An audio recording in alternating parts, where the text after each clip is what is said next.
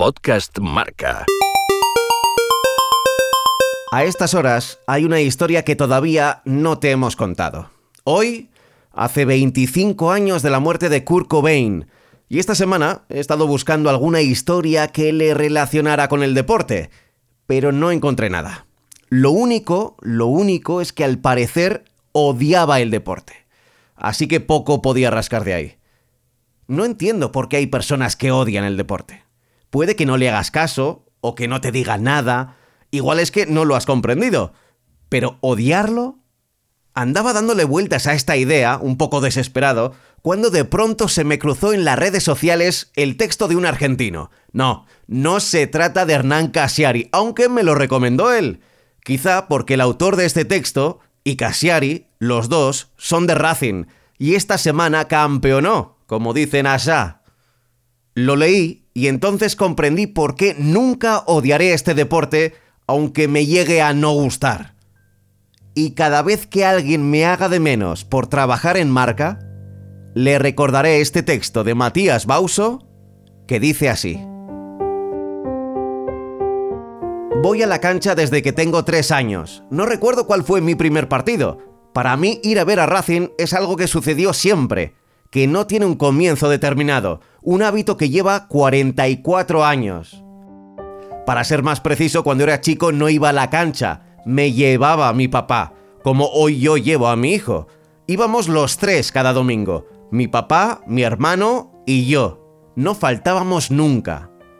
El fútbol argentino se ha convertido en el terreno de la demagogia, la ventaja desleal, la burla sin sentido y el odio, un lugar donde el otro es enemigo.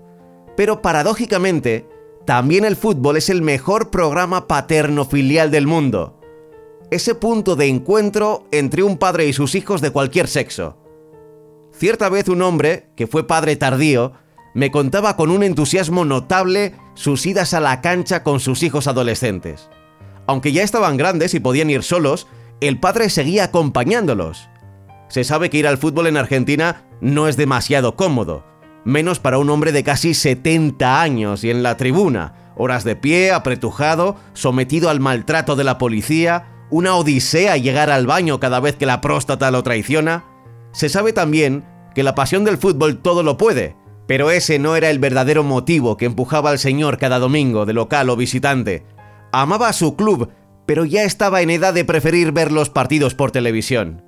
Antes de que alcanzara a preguntarle algo, me agarró del brazo para asegurarse de que lo mirara, de que lo escuchara con atención, y me dijo, ¿En qué otro momento puedo estar cinco horas seguidas con mis hijos?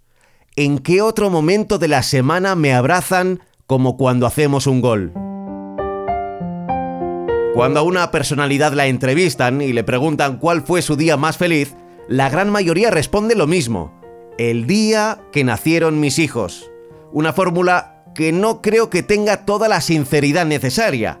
Cuando nace un hijo, en especial el primero, Junto a la alegría y la emoción se instalan el temor, la incertidumbre y el cansancio que produce la falta de sueño. Nada de eso se parece a la felicidad.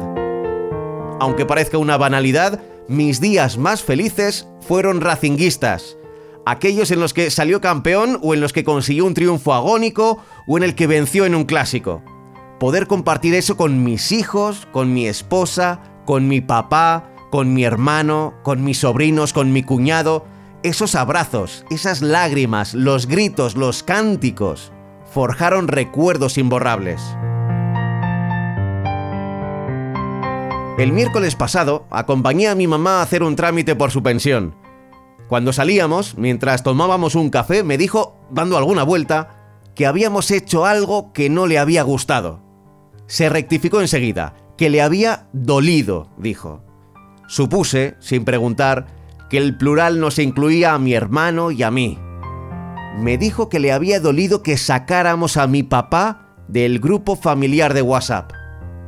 Yo no me había dado cuenta de la situación. Entre saludos matutinos, fotos del debut de la más pequeña en el jardín, comentarios de mis artículos en Infobae y proezas de los primos más grandes, había pasado desapercibido el pequeño cartel rectangular que con fondo celeste decía Yayo salió del grupo. Yayo, mi papá, Murió en agosto del año pasado. Traté de explicarle que pese a que dimos de baja la línea hace meses, el sistema recién en estos días lo había sacado del grupo, que ninguno de nosotros lo había eliminado. Para explicarle, para mostrarle que el contacto ya no existía, puse en el buscador de su teléfono el nombre de mi papá para que viera que había sucedido lo mismo en los otros grupos. Pero lo primero que me encontré fueron los mensajes que se mandaban ellos dos.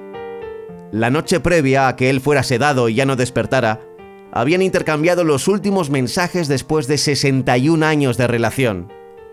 Él, con los dedos temblorosos por la medicación y la edad, había tipeado desde su cama de hospital. Te amo. Fue lo último que le dijo.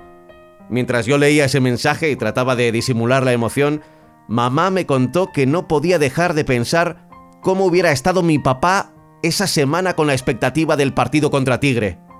No le contesté, porque ese pensamiento me venía desvelando desde hacía unos días. Y también los recuerdos se me amontonaron durante la última semana.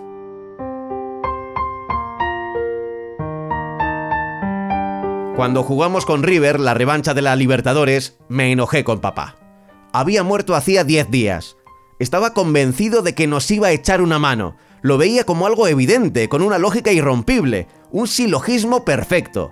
Papá amaba a Racing, papá nos amaba a nosotros, papá odiaba a River sobre todas las cosas, por ende papá nos haría ganar el partido y la serie. River nos aplastó. El pensamiento mágico en mi vida solo tiene lugar en todo lo referido al fútbol. Con la pelota de por medio, todos nos volvemos terraplanistas. Cada uno vive su duelo como puede, el domingo, apenas terminó el partido, me dominó un llanto incontrolable. Vero, mi esposa, también de Racing, con lágrimas en los ojos, fue en ese instante como siempre es, contenedora y esperanzada. Me consoló, me abrazó y veterana en estas lides de perder al padre me dijo, el primer campeonato es muy difícil. No podía dejar de llorar algo que nunca me había pasado, ni una vez en estos últimos meses. Abracé a Vero, a mis hijos, a mi cuñado. La alegría inconmensurable convivía al mismo tiempo, con idéntica intensidad, con un dolor lacerante. Nunca en los siete meses y medio anteriores, nunca antes como en ese instante, tuve plena conciencia de que ya no iba a poder abrazar a mi papá. A mi papá que el domingo volvió a salir campeón.